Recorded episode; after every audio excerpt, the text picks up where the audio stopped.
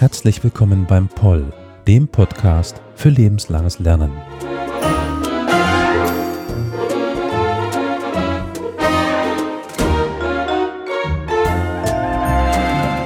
Heute mit einem geografisch recht nahen Thema. Zeitlich müssen wir aber ein bisschen in die Vergangenheit. Bevor wir dazu kommen, möchte ich aber ganz herzlich den heutigen Experten willkommen heißen. Herzlich willkommen, Justus Nipperdey. Vielen Dank für die Einladung. Ähm, vielleicht kann ich dich ganz kurz vorstellen. Du bist seit 2010 hier am Lehrstuhl für frühe Neuzeit an der Universität des Saarlandes, gehörst also doch schon sehr lange hier zum, zum Lehrkörper. 2009 hast du deine Promotion mit einer Arbeit zur Bevölkerungstheorie und Bevölkerungspolitik in der frühen Neuzeit abgeschlossen. Also frühe Neuzeit war schon immer dein Thema, nicht ganz, wenn man dann nämlich sich dein Studium anschaut. Da hast du von 1998 bis 2000 mittelalterliche und neuere Geschichte studiert und im Nebenfach dann noch Politikwissenschaft und Volkswirtschaftslehre. Aber da kommt ja schon so ein bisschen die Geschichte der Ökonomie und der Bevölkerung, Bevölkerungspolitik und so weiter rein. Das hat dich also scheinbar doch sehr lange sehr lange begleitet, aber das Mittelalter war noch dabei und dann 2000 bis 2004 an der Ludwig-Maximilian-Universität, da hast du die mittelalterliche Geschichte dann ins Nebenfach verschoben, neuere neueste Geschichte im Hauptfach und weiter dann auch die Volkswirtschaftslehre. Die Forschungsschwerpunkte, das sind ganz schön viele, muss ich sagen. Wir könnten jetzt sagen frühe Neuzeit, aber die Ideengeschichte der frühen Neuzeit, Geschichte des ökonomischen Denkens, sagte ich ja schon, schon gerade, da kommt die Volkswirtschaftslehre wahrscheinlich noch so ein bisschen durch. Wissensgeschichte, Bevölkerungsgeschichte, Migration, Historiografiegeschichte. Aber die frühe Neuzeit, das ist heute das, weshalb wir hier sind, weil wir wollen heute über ein Thema sprechen, bei dem mir selber aufgefallen ist, dass ich nicht so viel drüber weiß, obwohl es eigentlich recht nahe liegt geografisch, also über Frankreich, da weiß ich relativ viel, über die Bourbonen, die Könige, natürlich Ludwig, man ergänze eine x-beliebige Zahl hinten dran, Darüber weiß ich viel. Ich weiß auch relativ viel über Österreich. Nicht so viel, aber doch mehr über die Schweiz, England natürlich, Italien, Spanien. Aber die Niederlande, das ist irgendwie so ein schwarzer Fleck in meinem Wissen.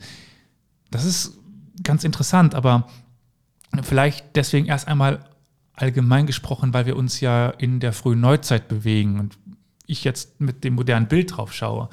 Was ist denn die Niederlande in der frühen Neuzeit rein geografisch gesprochen? Gibt es die schon? Kann man die schon irgendwie fassen? Ja, nochmal vielen Dank für die Einladung und ähm, ja, für die Möglichkeit, hier über auch eins meiner Forschungsthemen, eben die niederländische Geschichte in der frühen Neuzeit, zu sprechen. Ich würde gerne zwei Sachen dazu äh, sagen. Äh, das eine zu der Frage des, des Interesses und der Kenntnis. Es geht wahrscheinlich vielen so, dass die niederländische Geschichte nicht so nahe liegt. Es kommt vermutlich auch ein bisschen darauf an, wo man herkommt in Deutschland. Ich komme mhm. aus Süddeutschland, bin in Bayern aufgewachsen, da waren die Niederlande weit weg. Wenn man ganz im Westen wohnt, was ich jetzt tue, dann ist es schon wieder anders. Aber es gibt natürlich einen Bereich der niederländischen Geschichte, der doch viele interessiert, viele Historikerinnen und Historiker über die Zeiten und wo doch wahrscheinlich auch einige Hörerinnen und Hörer einiges wissen. Und das sind, ist vor allen Dingen die Geschichte der Niederlande im 17. Jahrhundert. Also mhm. das sogenannte goldene Zeitalter mit natürlich den berühmten Malern, die wir alle kennen oder hoffentlich, falls noch nicht, hoffentlich kennenlernen werden. Ähm, und da ist natürlich die Frage, ja, was, also hat es mit diesen Niederlanden auf sich. Ähm, das, dieses Staatsgebiet hat verschiedene Namen. Die Republik der Niederlande, die Generalstaaten, also die Republik der Vereinigten Niederlande, die sieben Provinzen. Und das sind tatsächlich, ist weitgehend die Niederlande, wie wir sie heute kennen, als Staatsgebiet. Die haben sich aber erst im späten 16. Jahrhundert herausgebildet aus der Revolte gegen den spanischen König, der vorher die gesamten Niederlande beherrschte. Und die Frage, ähm, also was eigentlich die Niederlande sind, ist, äh, also ist schon eine richtige Frage. Es ist zunächst mal eine geografische Beschreibung, mhm. historisch, für ungefähr den Raum, den wir heute als Benelux bezeichnen, also Belgien, Niederlande und äh, Luxemburg. Im Mittelalter sind das unterschiedliche Fürstentümer, also Grafschaften vor allen Dingen, Grafschaften, Herzogtümer, die eben auch nicht zusammengehören, die zwar kulturell natürlich, natürlich naheliegen, aber, aber nicht zusammengehören. Ja. Kurz reinhaken kann, die gehören ja noch zum Heiligen Römischen Reich zu dieser Zeit. Die gehören zum Heiligen Römischen Reich, ja. genau. Und dann sind sie, äh, sie werden dann mit der Zeit im 14. und 15. Jahrhundert werden sie langsam vereinigt durch eine kluge Politik, teilweise Glück, Heiratspolitik von den Herzogen von Burgund.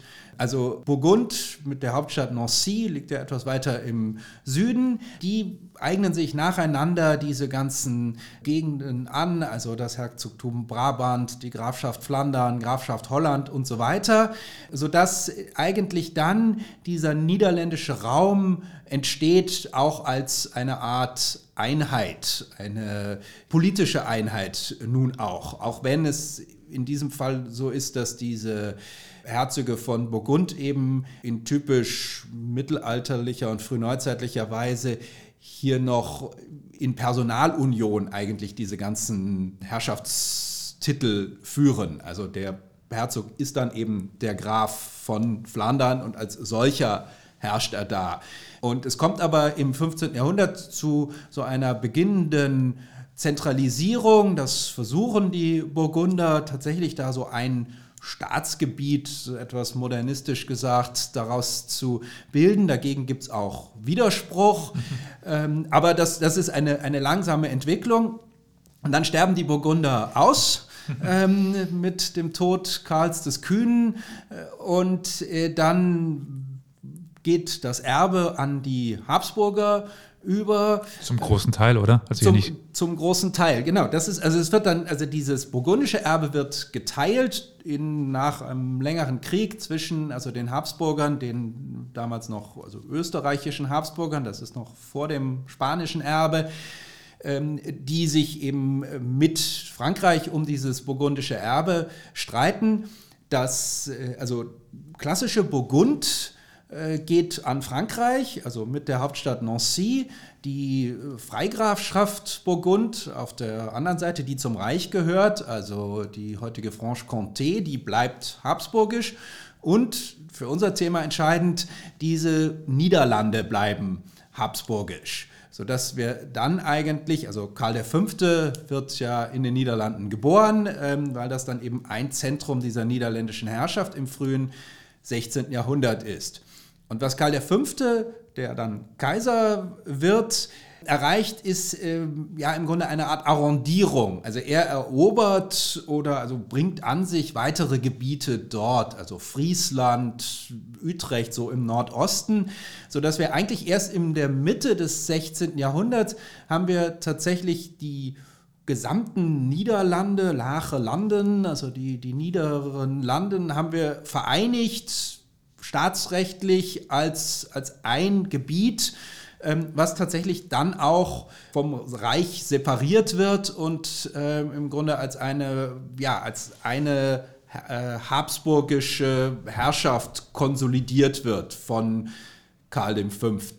Also dort haben wir Mitte des 16. Jahrhunderts, haben wir erstmals äh, diese Benelux, wenn wir bei diesem Begriff bleiben wollen, haben wir erstmal, erstmals vereinigt das hält dann aber eben nicht lange, weil es bald zu der Revolte kommt und dann wieder zu der, zu der Aufteilung in die nördlichen Niederlande. Das ist das Thema, über das wir heute in erster Linie sprechen werden, was ungefähr die heutigen Niederlande sind und die südlichen Niederlande. Im 17. Jahrhundert heißen sie die spanischen Niederlande, weil sie weiterhin spanisch sind. Im 18. Jahrhundert heißen sie dann die österreichischen Niederlande, weil es dann an Österreich abgeht, also Brüssel wird dann von Wien aus regiert. Ähm, und heute heißt es natürlich Belgien. Also mhm. das, das ist Belgien und, und Luxemburg. Ähm, aber diese Trennung zwischen Nord und Süd, zwischen Belgien und Niederlanden, den Niederlanden, die liegt eigentlich in den letzten 20 Jahren des 16. Jahrhunderts. Äh, da, das ist die mhm. entscheidende mhm. Zeit dafür. Jetzt haben wir ja schon sehr schön den Raum eingegrenzt, über den wir heute reden, auch die Zeit, zumindest den Anfang eben, also den Beginn der frühen Neuzeit. Und dann werden wir heute sprechen bis ungefähr dem Abstieg vom fast schon Großmacht der Niederlande und dann noch so einen kleinen Ausblick auf die Zeit bis zur Französischen Revolution. Jetzt haben wir den burgundischen Erbfolgekrieg schon angesprochen, also eben diese Aufteilung dann. Äh, und dann entsteht ja etwas, das habe ich gelesen, das ist auch etwas, was man schon manchmal hörte. Und ich könnte mir vorstellen, dass du das gerade eben schon so ein bisschen angesprochen hast, mit dieser Neuordnung. Aber vielleicht einfach auch schon als Frage, Generalstaaten, das ist ein Begriff, den du auch schon genannt hast. Wann kommt der, woher kommt er und was bedeutet denn Generalstaaten? Die Generalstaaten sind eine Ständeversammlung. Also es gibt ja in der frühen Neuzeit durchgängig äh, auf den verschiedenen Ebenen der, der Staaten gibt es Ständeversammlungen. Also auf der Reichsebene ist das mhm. eigentlich der Reichstag, aber es gibt eben Landtage auch in den deutschen Territorien zum Beispiel. Und die Generalstaaten sind eben die Versammlung der Stände dieser verschiedenen Provinzen der Niederlande. Das gibt es schon in der habsburgischen Zeit, also die treffen sich eben in Brüssel dann und beraten dort äh, bestimmte Dinge, die alle angehen. Mhm. Und später mit der, also nach der, der Revolte und der Herausbildung der ja, Unabhängigkeit der nördlichen Niederlande benutzt man den, den Begriff Generalstaaten, also eben eigentlich Ständestaaten heißt das. das. Mhm. Das, ist ein bisschen kompliziert. Das sind eben keine Staaten, das ist nur der, sondern es sind eben Stände. Mhm. Ähm, benutzt man dann für die Versammlung dieser sieben Provinzen, des, die sich da im Norden zusammengeschlossen haben. Jetzt ein zweiter großer Punkt, der im 16. Jahrhundert ja allgegenwärtig ist, ist die Reformation. Martin Luther. Und es betrifft ja nicht nur das Reich, es betrifft ja auch Frankreich und gerade eben die Niederlande. Die sind ja sehr stark, wenn ich mich das recht entsinne, da kannst du mich gerne verbessern, vom kalvinistischen Zweig beeinflusst. Aber wie äußert sich jetzt die Reformation in den Niederlanden, die ja dann zu der Zeitpunkt noch Okay, da sprechen wir noch nicht von den Herrschaftsverhältnissen. Wer jetzt in der Niederlande herrschte? Also doch, das ist natürlich wichtig, wer da herrschte, nämlich Karl V. herrscht da. Und zwar direkt, mhm. nicht indirekt wie im Reich, also im, im Heiligen Römischen Reich, da ist er ja auch der Kaiser, aber ähm, als Kaiser hat er ja kein direktes Durchgriffsrecht, sodass die Fürsten, die Luther schützen und ihn fördern, eben das tun können, ohne jetzt den Kaiser direkt fürchten zu müssen. Das ist in den Niederlanden anders. Mhm. In den Niederlanden ist die Reformation, kommt, äh, kommt sozusagen verspätet mhm. an. Und das hat unter anderem mit der harten Repressionspolitik zu tun. Also es gibt äh, schon im Sommer 1523 werden die ersten ähm, ja, Ketzer verbrannt in Brüssel. Zwei ehemalige Mönche, glaube ich, die gelten so als die ersten Märtyrer der Reformation. Und das ist kein Zufall, sondern also Karl V. möchte ja eigentlich eine scharf anti lutherische, antiprotestantische Politik äh, machen, mit der er im Reich aber scheitert. In seinen eigenen Territorien kann er das aber durchziehen. In Spanien natürlich sowieso, ähm, aber eben auch in den Niederlanden. Und er ist anfangs damit auch relativ erfolgreich. Das heißt, die lutherische Reformation kann trotz kleinerer Anfänge nicht so richtig Fuß fassen in den Niederlanden. Das ändert sich dann ungefähr ab, ab 1540 mit tatsächlich der kalvinistischen Reformation. Das heißt, die Niederländer, das kommt dann vielfach über Frankreich in die Niederlande, also die Niederländer schließen sich im Grunde dieser zweiten Welle der Reformation an und werden nicht mehrheitlich äh, kalvinistisch zunächst, aber es gibt eben relativ viele äh, Calvinisten. Das ist die eine Gruppe, die sich hier äh, dann verbreitet und das andere sind die Täufer. Die sind natürlich stark in den Niederlanden. Wenn das, das Täuferreich in Münster kennen vielleicht einige, auch das waren ja großteils Niederländer, die hier die an den entscheidenden Stellen saßen. Und danach gibt es natürlich eine starke Täuferverfolgung. Trotzdem bleiben die Täufer eine starke Gruppe in den Niederlanden, vor allen Dingen im Norden, gerade in Friesland beispielsweise sind die sehr stark, auch wenn die auch extrem verfolgt werden ähm, und viele hingerichtet werden. Es ist aber, es gibt dann aber diese, diese zwei Gruppen sind eigentlich die, die stärksten, also nicht-katholischen äh, Gruppen und so ab den 1540er Jahren bis dann zum, bis es sozusagen zum großen Knall kommt in den 1560er Jahren, ähm, nimmt diese ähm, reformatorische Tätigkeit in den Niederlanden zu, die Verbreitung. Sowohl des Täufertums als auch des Calvinismus nimmt äh, zu und das führt natürlich zu einer ja, zu einem Aufschaukeln der Situation, weil sich die habsburgische Regierung, also zunächst noch eben Karl V. und nach seiner Abdankung dann sein Sohn Philipp II., viel, also die halten an ihrer Repressionspolitik fest, können aber das Wachstum dieser reformatorischen Bewegung nicht verhindern und das ist mit ein Grund für dann den Ausbruch der niederländischen Revolte. Aber bevor wir dazu kommen, ist es vielleicht noch wichtig, auch wenn wir jetzt zeitlich immer wieder ein bisschen her, vor und zurückgehen, nochmal auf Spanien zu sprechen zu kommen. Spanien, Niederlande hattest du schon erwähnt, aber vielleicht nochmal, um es kurz in Form zu bringen, wie kommt denn jetzt Spanien in die Niederlande? Ja, ich hatte ja gesagt, also nach der, also nach dem Aussterben der Burgunder, nach dem Tod Karls des Kühnen, erbt seine Tochter und äh, die heiratet äh, eben einen Habsburger und so kommt das an die Habsburger. Und Karl V., der in Kent geboren wird, ist dann eben im Grunde der Universalerbe. Er wird dann spanischer König und also er erbt, er wird sowohl Kaiser, er erbt eigentlich die, die österreichischen Besitzungen, die, die er dann an seinen Bruder anvertraut. Und er erbt eben auch die gesamten habsburgischen Niederlande und bereit, also weitet sie auch noch aus. Und die beherrscht er auch selbst. Also die Niederlande werden mit Spanien verbunden und werden eben also dann aus Spanien zumindest, also nach Karls äh, Tod, der noch so eine Art Reisekaiser war. Sein Sohn ist dann kein Reisekaiser mehr, was ein Problem wird, weil die Niederländer immer ja, schimpfen darüber, dass der König ja nie ins Land kommt, sondern eben von Spanien aus regiert. Ähm, also die Niederlande werden dem der, der spanischen Reichshälfte zugeteilt und erst recht dann, also mit der Aufteilung äh, nach der Abdankung Karls V. bleiben eben die Niederlande bei Spanien und sind auch dann im Grunde getrennt von dem, von dem deutschen, dem österreichisch und böhmischen und dann ungarischen Teil der Habsburger. Es gibt ja dann diese zwei Linien mhm. und ja, für uns vielleicht etwas überraschend sind eben die Niederlande nicht bei dem, bei dem Teil der, also dem, dem mitteleuropäischen Teil, sondern dieser Besitz gehört dem spanischen Teil des Hauses Habsburg.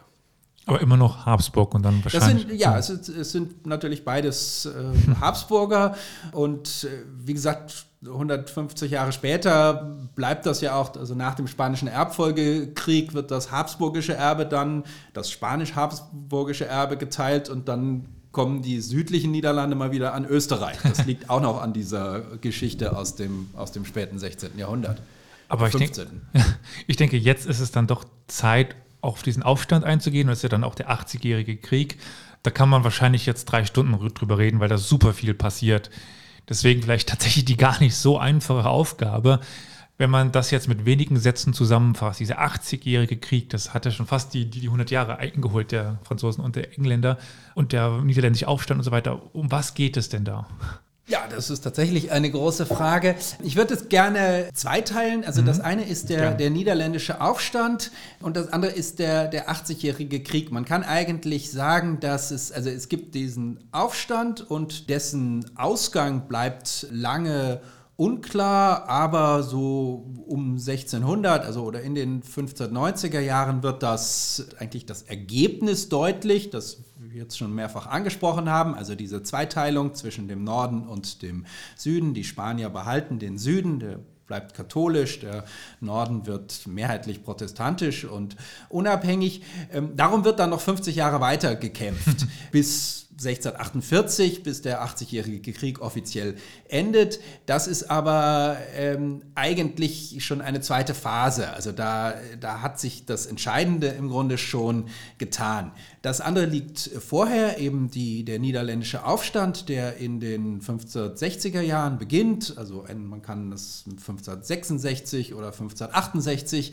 ansetzen. 1568 hat den Charme, dann kommt man eben auf diese 80 Jahre bis 1648. 1566 ist das äh, das Jahr des Bildersturms in den Niederlanden, also wo kalvinistische Radikale die Kirchen stürmen in organisierter Form und die, die Heiligenbilder zerstören und fast eine revolutionäre Atmosphäre hier heraufbeschwören, äh, was dann eben zum spanischen Gegenschlag gegen die dagegen führt.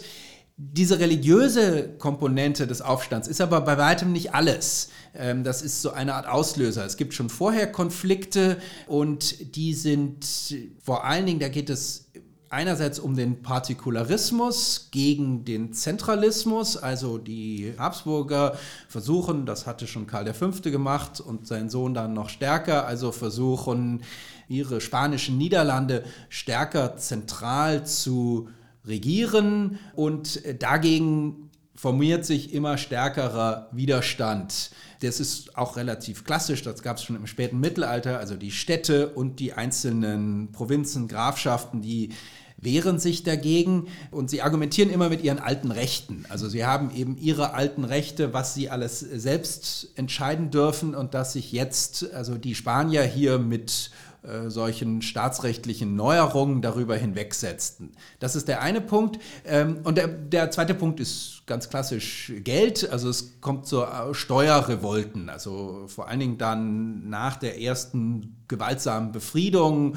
1568 kommt der berühmte Herzog von Alba in die Niederlande mit einer spanischen Armee und hat er die eigentlich relativ erfolgreich befriedet. Dann geht den Spaniern aber das Geld aus und sie müssen die Steuern erhöhen, äh, um diese Armee zu finanzieren in den Niederlanden und es kommt zu einer Art Steuerrevolte mhm. äh, in den gesamten Niederlanden sodass wir hier also verschiedene Elemente haben. Wir haben diesen Kampf für die alten Rechte gegen die vereinheitlichende Politik der Spanier. Wir haben die Steuerrevolte. Wir haben den Widerstand gegen die, nicht gerade gegen die Fremdherrschaft. Das ist nämlich in der, das ist in der frühen Neuzeit kein großes Problem, aber dagegen, dass also Spanier, dass spanische Soldaten im Land sind und dass Spanier die entscheidenden Stellen äh, besetzen in der Verwaltung. Also dass nicht, dass der, dass der König, dass der spanische König über die Niederlande herrscht, ist weniger ein Problem, als dass er lauter Spanier auf diese Posten setzt und den niederländischen Adel damit, äh, also der, oder der niederländische Adel, vor allen Dingen der südlichen Niederlande, wo die Hochadligen herkommen, fühlt sich an den Rand gedrängt. Und da kommt dann dazu dann eben noch diese Religionsfrage. Das sind eigentlich die entscheidenden ähm, Elemente, die alle zusammenkommen. Und die große Frage ist natürlich, ob man das, ob die Spanier das hätten lösen können. Also ob das Ergebnis, dass es, also, dass es am Ende zu dieser Teilung kommt und letztlich zu einem Erfolg des Aufstandes, zumindest im Norden, ob das äh, zu verhindern gewesen wäre. Und da sind sich doch die meisten Historiker einig inzwischen, würde ich sagen, dass vieles, also dass, dass viele dieser Teile lösbar gewesen wären. Also vor allen Dingen dieses, diese Frage diese, der alten Rechte, aber auch der Steuern, ähm, all das hätte man lösen können und in den südlichen Niederlanden wurde es ja dann auch gelöst. Also die haben sich versöhnt quasi wieder mit dem spanischen König.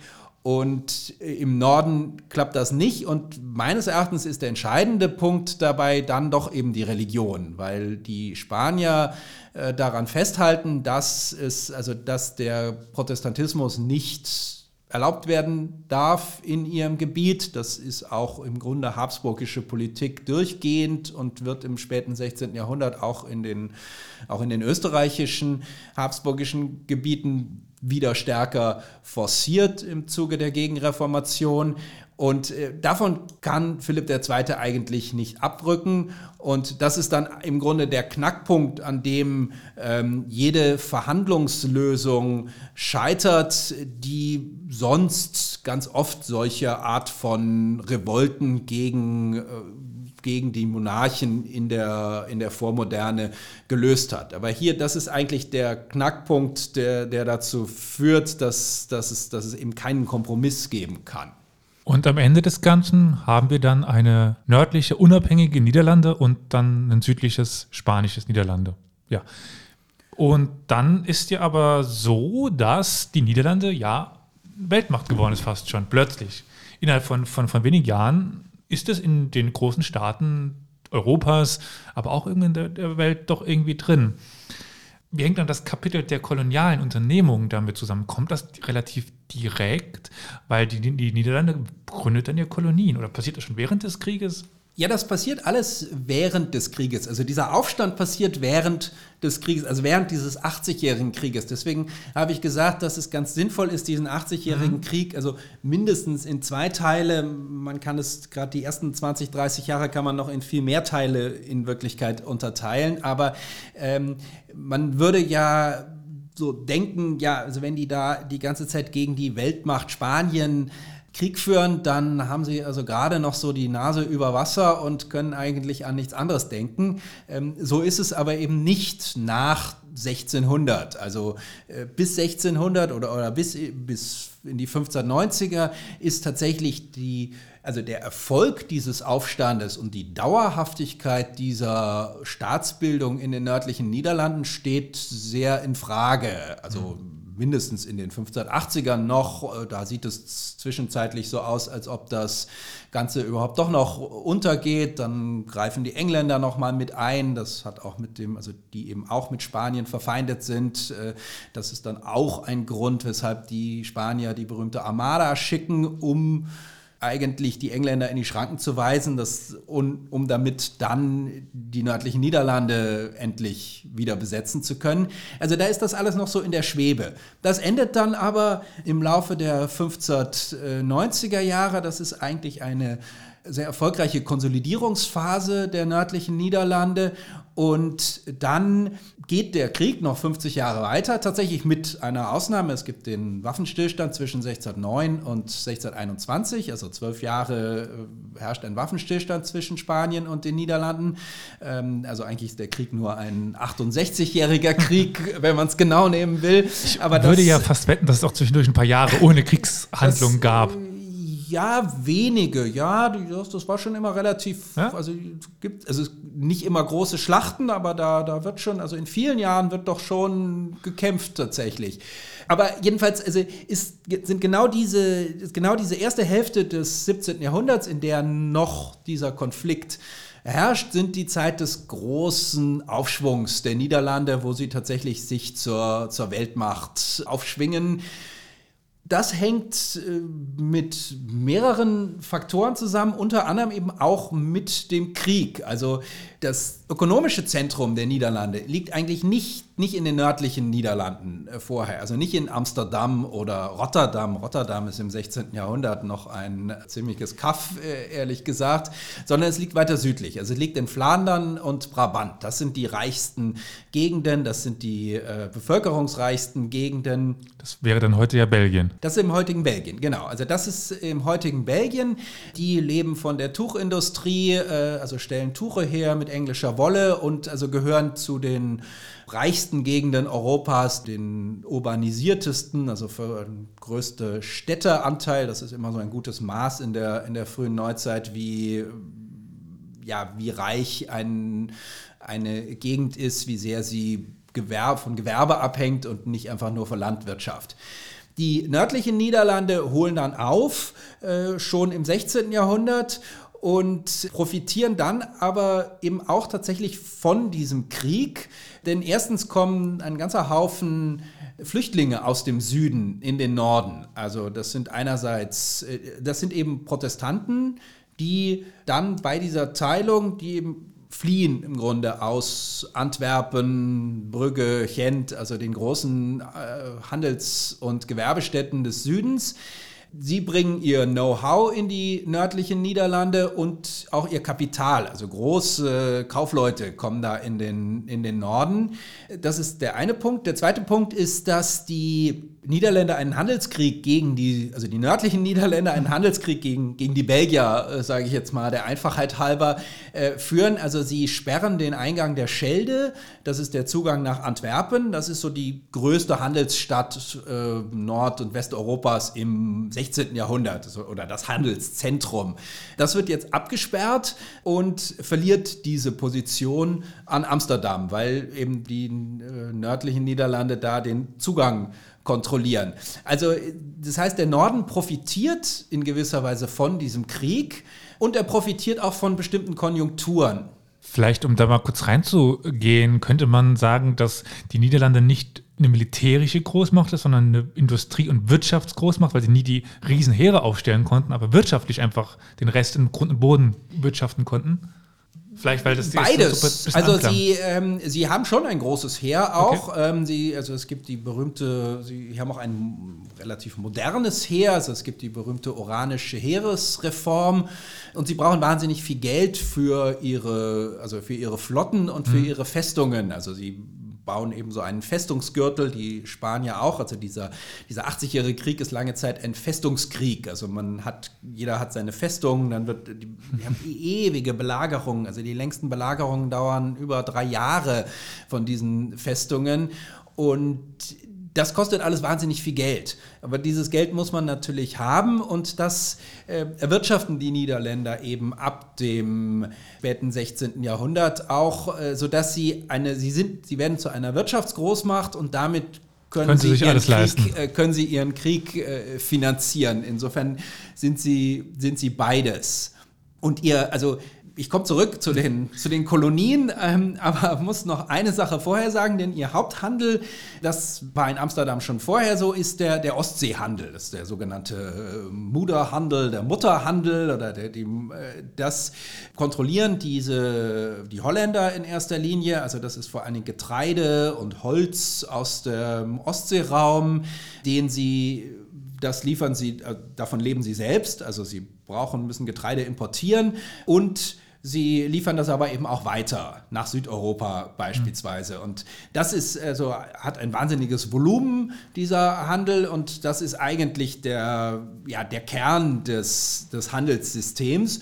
Und darauf bauen sie dann eben auch andere Sachen auf. Also sie, sie sind ganz stark in diesem Heringsfang, dafür brauchen sie Salz. Dann fahren sie, als die Spanier ihnen nicht mehr erlauben, das in Spanien zu kaufen, fahren sie nach Venezuela mit Hunderten von Schiffen da gibt es so natürliche Salzbänke und holen das, also sie holen das Salz um 1600 tatsächlich aus da von der venezolanischen Küste und äh, das um, um, also weil sie ohnehin Salz brauchen, aber eben auch dann für ihren Herings, äh, für das Einsalzen der Heringe. Da haben sie so große Schiffe, die das, wo das schon an Bord gemacht wird. Also im Grunde so ein, eine Vorform der modernen Fischfabriken. Also sie haben da relativ viele Standbeine und da kommt dann eben dieses Kolonialwesen mit hinzu. Das ist ein großes Thema, können wir wahrscheinlich gleich auch noch ausführlich drüber sprechen. Das, es dauert ein bisschen, bis dieses Kolonialgeschäft tatsächlich die großen Reichtümer abwirft. Und es ist, ist grundsätzlich. Das, nicht meistens eine, so? das ist, glaube ich, meistens so. Ja, Wenn in der, die, die neuere Wirtschaftsgeschichte sagt sogar, dass eigentlich erst im 18. Jahrhundert als die anderen Geschäfte alle runtergehen, erst dann nimmt das Kolonialgeschäft, also vor allen Dingen mit, mit Asien, mit dem das Nieder, das Reich der Ostindischen Kompanie, erst dann nimmt das eigentlich eine wirklich zentrale Stellung für die niederländische Wirtschaft ein und hält sie über Wasser, während sie sonst äh, untergegangen wären, auch noch stärker wirtschaftlich, während im 17. Jahrhundert es mehr so, ein, so eine Zugabe ist, dieses Kolonialgeschäft. Aber vielleicht, bevor wir noch dann schon in die Richtung wieder den Berg runter abbiegen, ein bisschen geografisch gesprochen, wo waren die Niederländer denn überall? Also relativ bekannt ist die Geschichte mit Neu-Amsterdam, also das wir heute ja unter einem anderen Namen kennen. Aber die Ostindien-Kompanie ist auch schon angesprochen worden. Aber wo waren wir denn geografisch? Ja, ich fange mal mit Neu-Amsterdam an. Das ist äh, tatsächlich eben so berühmt wegen mhm. äh, New York und der, der Wall Street, wo der Wall war, die, die Stadtmauer der Niederländer an dieser Stelle. Das ist eigentlich eine der am wenigsten bedeutsamen holländischen Kolonien. Nicht umsonst haben sie es ähm, abgegeben für so ein kleines Inselchen. Äh, genau, also das, äh, damit war nicht viel zu holen. Ähm, man kann das gut unterscheiden zwischen, also zwischen Ost und West. Das wurde damals auch immer gemacht und es gab auch zwei holländische Kompanien. Es gab die Vereinigte Ostindische Kompanie, die war für alles östlich des Kaps der Guten Hoffnung zuständig und die Westindische Kompanie, die später gegründet wurde, die quasi für das Amerikageschäft zuständig war.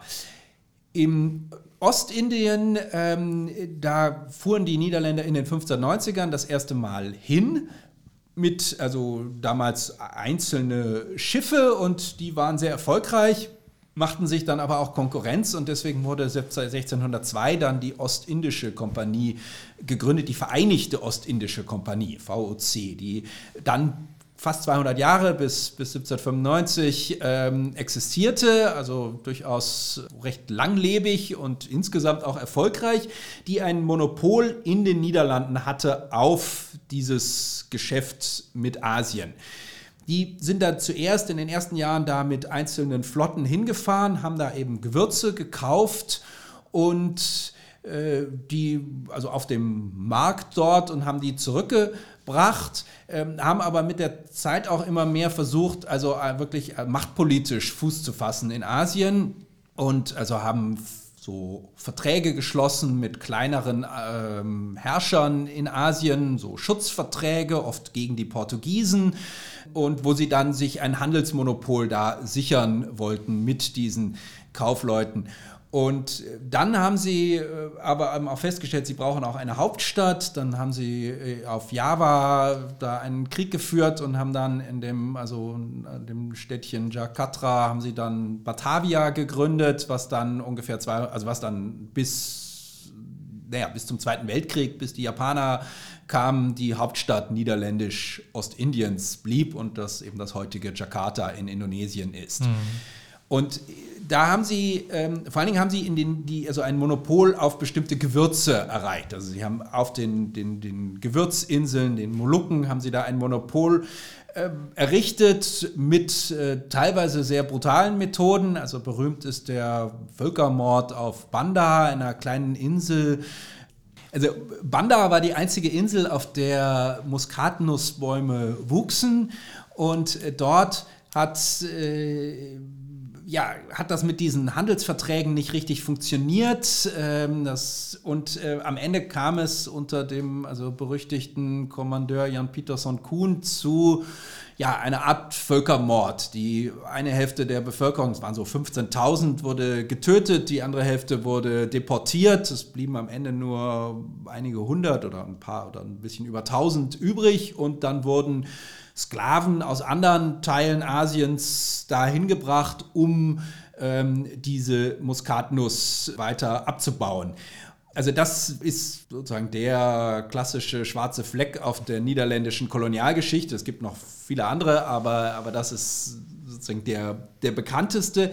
Und sie waren aber eben sehr erfolgreich damit und haben tatsächlich dieses Monopol aufgebaut und waren im 17. Jahrhundert die führende Macht in Asien, also zumindest also führende europäische Macht, äh, die eben auch ganz stark im asiatischen Handel aktiv war. Bei den Großmächten, Japan, China, Mogulreich und so, da waren sie natürlich immer nur Bittsteller. Also da, ähm, denen konnten sie nicht mit ihren paar Kanonenbooten ähm, drohen, aber gegenüber kleineren asiatischen Herrschern äh, sind sie sehr robust aufgetreten und haben dann eben also einen, einen großen Handel äh, aufgezogen, der eben bis ins späte 18. Jahrhundert dauerte. Ungefähr eine Million Europäer sind auf Schiffen der VOC nach Asien gesegelt und ein Drittel davon ist zurückgekommen ungefähr, zwei Drittel sind dort gestorben, manche auf dem Weg, aber der meist, die meisten an irgendwelchen Krankheiten in Asien.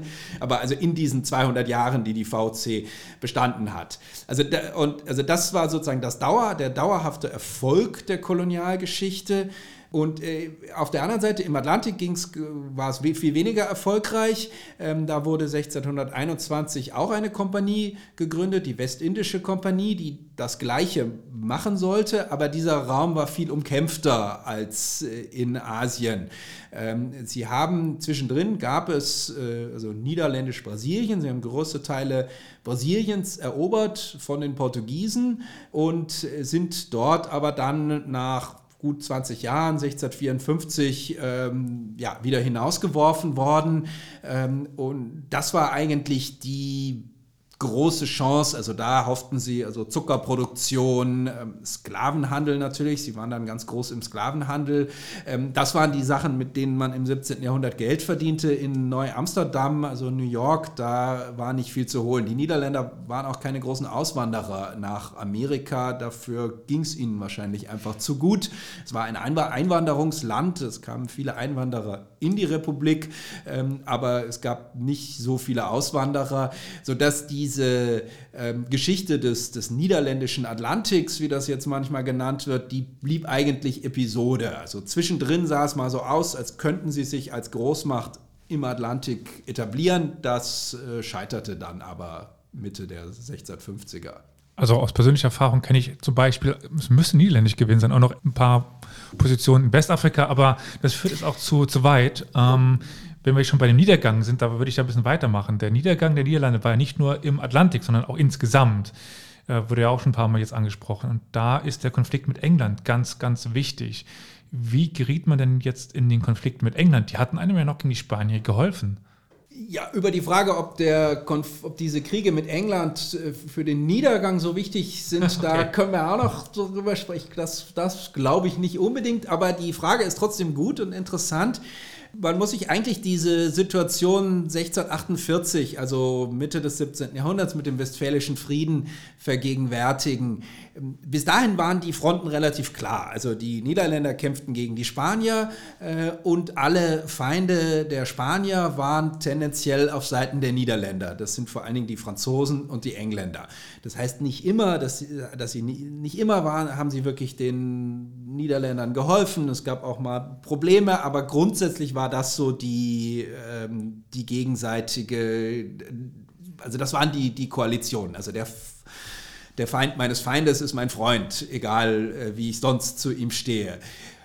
Das ändert sich nach 1648, weil der, also die Feindschaft zwischen Spanien und den Niederlanden ähm, löst sich tatsächlich überraschend dann auf. Also die schließen einen ewigen Frieden und er hält auch. Also sie mhm. bekriegen sich danach auch nicht mehr. Also die Spanier haben gar kein Interesse. Sie wissen, dass sie das nicht mehr zurückerobern können. Und äh, die Niederländer haben uns aber auch aufgegeben, also beispielsweise die südlichen Niederlande, also Belgien, wieder erobern zu wollen. Ähm, das heißt, diese spanisch-holländische Feindschaft endet. Dafür kommen dann die Feindschaften mit den anderen äh, Ländern auf. Also die, äh, das, sozusagen das ganze Bündnissystem der Niederländer dreht sich um. Und das sind eben zwei, die Engländer und die Franzosen. Bei den Engländern ist es tatsächlich interessant, denn der erste Krieg entsteht, als die Engländer nach der englischen Revolution, als die Engländer auch eine Republik sind. Und man würde, und vor allen Dingen auch noch eine, eine kalvinistisch dominierte Republik, man würde eigentlich, hätte eigentlich denken müssen, das sind, also die, das sind die natürlichen Partner, also das England Cromwells und die Niederlande Johann de Witts. Der Krieg entsteht, oder diese drei Kriege, also es gibt drei Kriege zwischen 1652 und 1674, die entstehen einerseits aus Handelsrivalität, also im Atlantik, aber auch in Asien. Also beide, diese, die beiden Länder wollen das gleiche Kolonialreich aufbauen, sie wollen den gleichen Kolonialhandel betreiben und da kommen sie sich immer wieder in die Quere. Es gibt aber eben immer auch konkrete politische äh, Gründe, also nur aus wirtschaftlichen Gründen wären diese Kriege nicht entstanden. Das ist im, beim ersten Krieg ist es tatsächlich so, dass die, Nieder, dass die Engländer fürchten, dass, äh, dass die Niederländer die den abgesetzten König unterstützen würden, weil der mit dem niederländischen Statthalter, also den Oraniern, äh, über Heiratsverbindungen verwandt war. Das ist ein Grund. Der zweite Krieg dann in den 1660er Jahren entsteht dann aus dem quasi umgekehrten Grund. Das ist nach der Restauration in England. Es gibt wieder einen König. Ähm, der hat jetzt gar nichts mehr mit dem republikanischen äh, Holland am Hut, äh, sondern ist eben genau auf der Gegenseite und verbündet sich lieber mit Frankreich gegen Holland, was er dann noch ein drittes Mal tut, Anfang der 1670er Jahre. Das heißt, das, das ist aber ist eine interessante Geschichte, weil diese zwei Länder eigentlich relativ ähnlich sind in vielem und sich aber vielleicht gerade deswegen äh, mehrfach hier äh, bekriegen und Ende des 17. Jahrhunderts dann aber ja, eine, eine Personalunion eingehen. Also die 16, die, die berühmte Glorious Revolution von 1688, die ist ja in Wirklichkeit eine Invasion der Niederländer. Also Wilhelm von Oranien kommt mit 15.000 Soldaten und landet in England und ähm, marschiert mit seinen holländischen Soldaten nach London und äh, übernimmt die Stadt. Natürlich, er war eingeladen worden von der Opposition gegen den katholischen König und er sagt, er schützt nur die Rechte seiner Frau, das war die Thronerbin, die englische eigentlich und er selbst war auch die, die Nummer vier, glaube ich, in der Thronerbeliste der Engländer. Aber, trotzdem, also es kommen hier die, die Niederländer, die vorher schon drei Kriege geführt hatten gegen die äh, Engländer, kommen hier nach England und werden da dann doch eigentlich relativ freundlich begrüßt und dann bis zum Tod äh, Wilhelms äh, ungefähr, also ungefähr 20 Jahre lang werden ja, oder knapp 20 Jahre werden die Niederlande und England in Personalunion beherrscht. Also sie sind nicht ein Land, aber sie haben den gleichen Herrscher, beziehungsweise die Niederlande werden ja nicht direkt vom Statthalter beherrscht. Ähm, das ist noch ein anderes Thema, aber er ist sozusagen die wichtigste politische Figur in den, in den Niederlanden. Also dieses, dieser, also der Gegensatz zwischen Holland und England herrscht eben vor in diesen, aber er ist, er wechselt auch immer in der, in der Zeit und eigentlich, äh, also wie gesagt, zu dem zum Niedergang trägt das nur zum Teil äh, bei, äh, glaube ich. Eigentlich halten sich die Holländer ganz gut in diesen niederländisch-englischen Kriegen. Aber dann hoffe ich, dass zumindest meine nächste Information richtig ist. Da gibt es diesen so ein Schlagwort, das ich jetzt hoffentlich ganz falsch aussprechen werde, wie es Tradition hier in diesem Podcast ist. Äh, Rampja. Also ich kann kein Niederländisch. Das ja, ja, Rampja, das ist ganz, das ist nicht schwierig auszusprechen. Okay, gut. Äh, aber was hat es denn jetzt mit diesem Rampja auf sich? Und wahrscheinlich, da haben wir aber schon den, Ansa den, Anfang des, des Niedergangs, oder liege ich da auch falsch? Das, darüber kann man gut diskutieren. Also das Rampjahr, Ramp ist die, einfach die Katastrophe. Das Ramp ist das Katastrophenjahr der Niederlande. Ähm, ist jetzt gerade in, in, in vielen Festivitäten und allem gefeiert worden im letzten Jahr, ähm, weil es gerade jetzt 350 Jahre her ist. 1672 ist dieses Rampjahr. Und äh, es geht dabei um einen Angriff Frankreichs auf die Niederlande. Also wir hatten es ja vorhin schon mal, Frankreich war eigentlich immer ein Verbündeter gegen Spanien. Also Frankreich und Spanien sind ja mhm. traditionell Feinde in Europa vom, ja, also während der ganzen frühen Neuzeit, oder also Habsburg und Frankreich sind immer Feinde bis ins 18. Jahrhundert.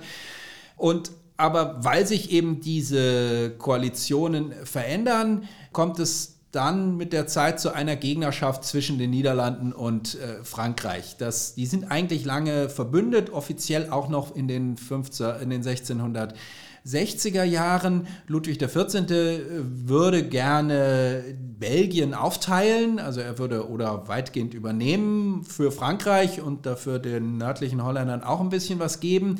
Die Holländer wollen das aber nicht so richtig, sie, weil sie nämlich Angst haben davor, Frankreich äh, als Nachbar zu haben. Sie haben so einen Wahlspruch, äh, Frankreich als Verbündeter, aber nicht als Nachbar. Und Frankreich ist natürlich unter Ludwig XIV. Äh, stark expansiv ausgerichtet äh, nach Norden und nach Osten. Und ähm, das kriegen eben die Niederlande hier fast als erste zu spüren. Also 1672 greift eine französische Armee äh, die die Niederlande an und kommt auch bis, also äh, fast nach Holland. Sie greifen so von, von Deutschland aus an. Der Bischof von Münster ist auch dabei. Und das Problem für die Niederländer ist, dass, äh, dass Frankreich eben zu der Zeit mit England verbündet ist. Der englische König, ähm, also hat ein Bündnis geschlossen mit Frankreich, sodass sie eigentlich keine Verbündeten haben. Und es sieht im Sommer 1672 und auch noch etwas im Winter des, äh, dem folgenden, sieht es zeitweise so aus, als ob die Republik vielleicht untergehen würde. Also wenn die Franzosen das wirklich erobern, weiß niemand, wie es weitergeht. Dazu kommt eine innenpolitische Krise, Vorher hatte es 20 Jahre hatte die sogenannte statthalterlose Zeit äh, geherrscht, denn also der letzte äh, Statthalter, der Oranische, war jung gestorben. Sein Sohn dieser spätere Wilhelm, der dann in England, der dann König von England werden sollte, war gerade erst geboren, also er war ein, ein, ein Baby. Ähm, und äh, also 20 Jahre lang gab es keinen Statthalter. Es gab also eine, es war sozusagen ein, ein rein republikanisches System. Die wahre Freiheit wurde das damals genannt von dem leitenden Leuten, vor allen Dingen Johann de Witt. Und ähm, es gab in den Niederlanden immer zwei Parteien eigentlich. Die, die Republikanische Partei und die, die Prinzgesinden, also die, die für eine stärkere Rolle der Oranier, die ein, im Grunde fast eine Monarchie haben wollten. Und jetzt in dieser Krise, ähm, also treten diese Monarchisten wieder auf und also es kommt zu einem berühmten Mord an, dem, an Johann de Witt, also dem bekanntesten und dem, dem mächtigsten Politiker des Landes der, der, vergangenen 20 Jahre. Der wird gelyncht in Den Haag äh, 1672 zusammen mit seinem Bruder. Und die, so dass es, also man hat, der, der Feind steht im Land. Im Land selbst ähm, gibt es also ja, sozusagen Ansätze des, des Bürgerkrieges ähm, und also ja, deswegen nennen sie das eben Katastrophenjahr. Äh, Im Endeffekt ist es alles dann ganz gut ausgegangen. Also sie haben, äh, sie haben mal wieder typisch holländisch eine so zwischen Amsterdam und Utrecht das Land überflutet, sodass die Franzosen nicht weiterkamen durchs Wasser.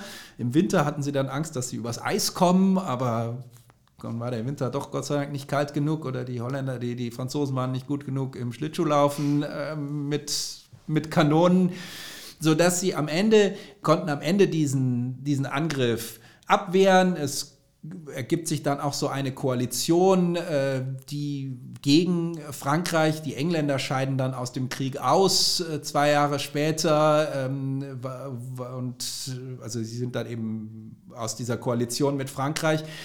Und das ist also für die Psyche der Niederländer ist das wahnsinnig äh, wichtig, dieses äh, Jahr, weil sie eben dieser Katastrophe so nahe gekommen sind, also doch dem, dem Untergang. Ich meine, das, das Land gab es jetzt ungefähr ein Dreivierteljahrhundert oder ein bisschen mehr oder ein Jahrhundert.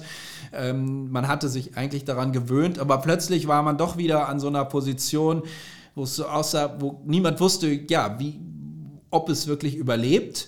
Das ist das eine. Und das äh, zweite ist, dass die, die Niederlande ab dann außenpolitisch zum Zentrum der antifranzösischen Koalitionen werden. Also bis eigentlich 1715, also bis zum Ende des äh, Spanischen Erbfolgekriegs, also jetzt dann also gute 40 Jahre, ähm, sind die Niederlande immer das Zentrum der Koalitionen gegen Ludwig den 14. Und in diesen Koalitionen sind dann auch die, also sind dann die Österreicher dabei, die Engländer, nach 1688 sowieso dann zusammen, teilweise die Spanier. Also wir haben dann, es gibt dann niederländische Garnisonen, also nordniederholländische Garnisonen in den südniederländischen Städten. Also in den Städten der Spa in den Festungen der spanischen Niederlande gibt es dann Garnisonen aus dem Norden, die also auch die spanischen Niederlande verteidigen sollen gegen Frankreich.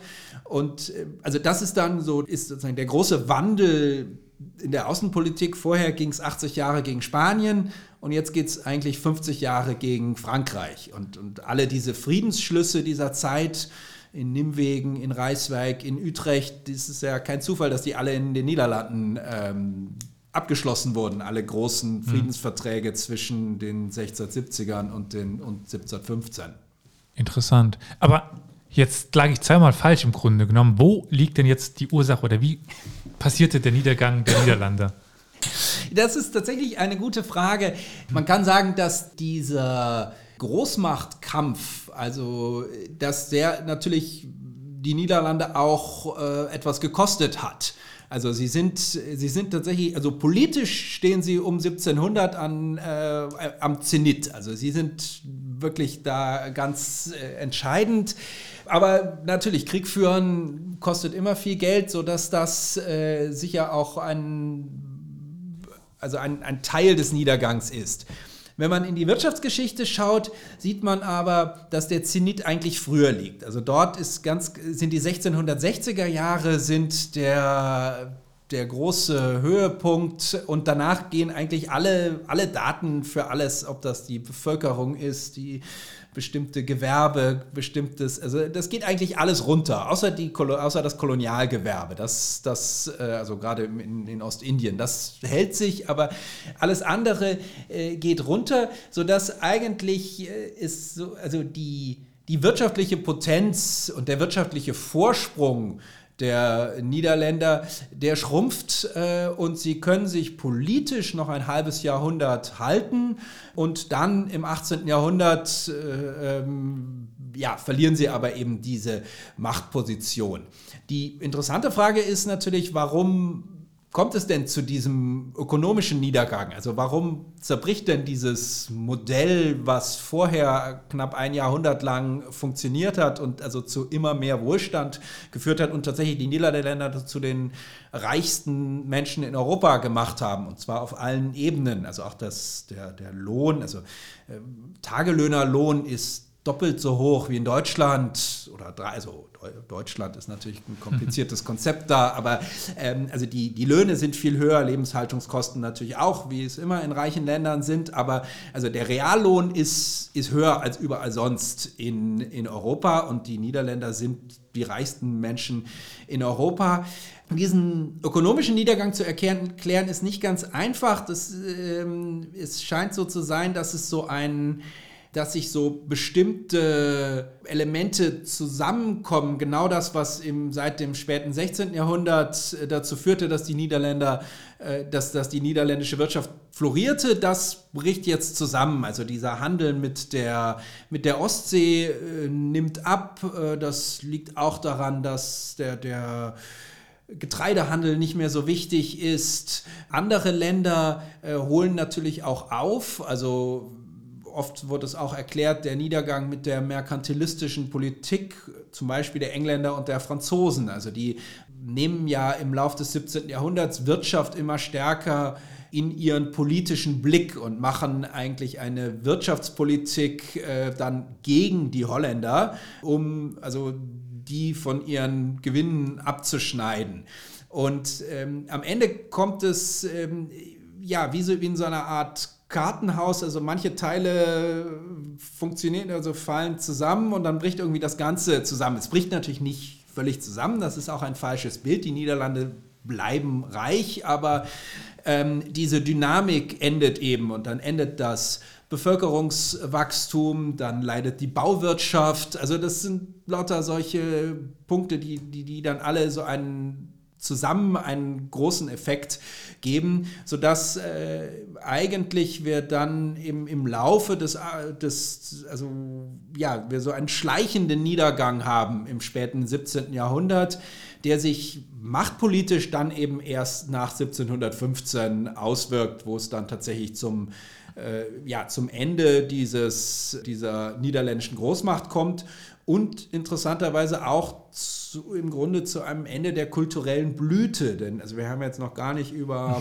Maler, Künstler und Wissenschaftler gesprochen. Auch da sind die Niederländer eben absolut führend im, im 17. Jahrhundert. Äh, und auch das endet dann, also aus dem 18. Jahrhundert gibt es eben viel weniger äh, Künstler und Wissenschaftler von europaweiter Bedeutung, äh, die in der Republik leben, als, mhm. es, als es im 17. Jahrhundert der Fall gewesen war.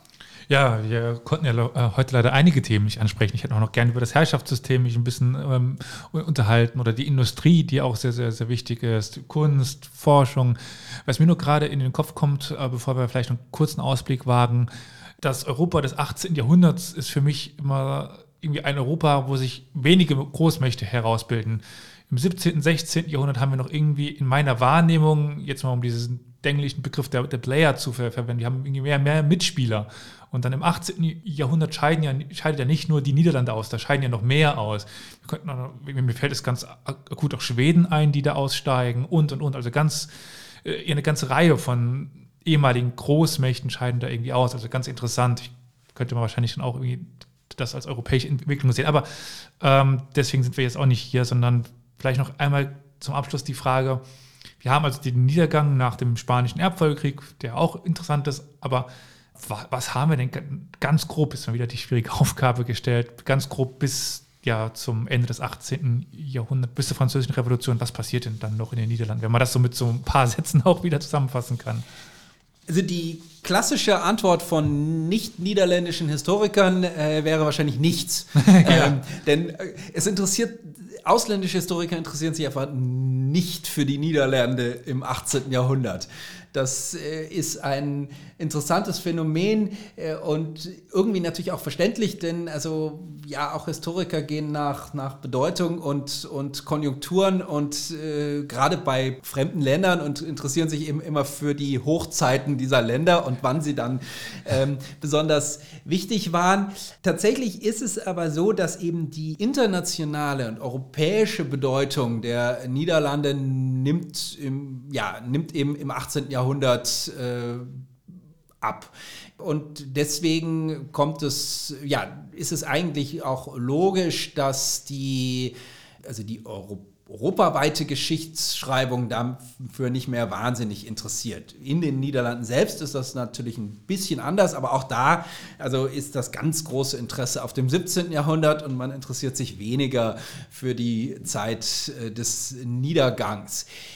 Man muss sagen, also das, es bleibt eine wohlhabende Gesellschaft, die ähm, trotz dieses ökonomischen Niederganges, ähm, denen geht es eigentlich relativ gut. Aus wirtschaftshistorischer Sicht war immer die Frage, ja, wenn's, warum, warum industrialisieren die sich denn nicht? Die Niederlande sind ja sind zwar reich, aber kommen, industrialisieren sich aber eben sehr spät. Also, das ist, also es bleibt eine nicht Industrie, Nicht-Industriegesellschaft im 18. Jahrhundert und eigentlich noch ein ganzes Stück im 19. Jahrhundert. Das ist so auf der strukturellen Ebene ein wichtiger Punkt. Politisch ähm, gibt es eigentlich die gleichen Fraktionen wie vorher, also die mehr eine republikanische Fraktion und stärker eine die Print, die oranische, monarchische Fraktion. Und, auch, und, und wir haben eigentlich fast die gleichen Wellen, die es auch schon vorher gibt. Also es gibt wieder eine statthalterlose Zeit bis 1747, ähm, wo eigentlich diese republikanische Fraktion führend ist. Dann kommt, dann werden die gestürzt und es wird wieder ein Statthalter, ein, einer, ein Oranier ähm, ernannt. Aber das sind, wie gesagt, eher Fragen, die für die engere Geschichte der Niederlande relevant sind, die haben außerhalb der Niederlande hat das dann relativ wenig Bedeutung. Und am Ende des Jahrhunderts kommt es dann eben kommt's dann zur, zur batavischen Revolution, ähm, also mit äh, ausgelöst durch die französische Revolution und dann äh, auch durch die französischen Revolutionstruppen. Ähm, und die Niederlande werden ja dann, äh, also sogar ein Teil Frankreichs inner, also im, im Großreich Napoleons und danach dann zu einem, also nach 1815 dann ja zu einem Königreich, dann kommt es ja zur Vereinigung mit Belgien, also 1815 auf dem Wiener Kongress werden Belgien und, also die, und die Niederlande werden ja wieder in einen, zu, werden zu einem Land gemacht, so als Bollwerk mhm. gegen Frankreich. Ähm, das hält aber ja auch nur 15 Jahre, bis es dann 1830 zur belgischen Revolution kommt und äh, danach, äh, also der, der Status, wie wir ihn heute kennen, äh, dadurch entsteht. Dann vielen, vielen Dank für dieses doch sehr komplexe äh, Vorgehen oder diese komplexe Aufgabe, hier die Geschichte der Niederlande in so wenig Minuten zu, zusammenzufassen. Vielen, vielen Dank. Also ich durfte heute einiges noch lernen. Bitte sehr.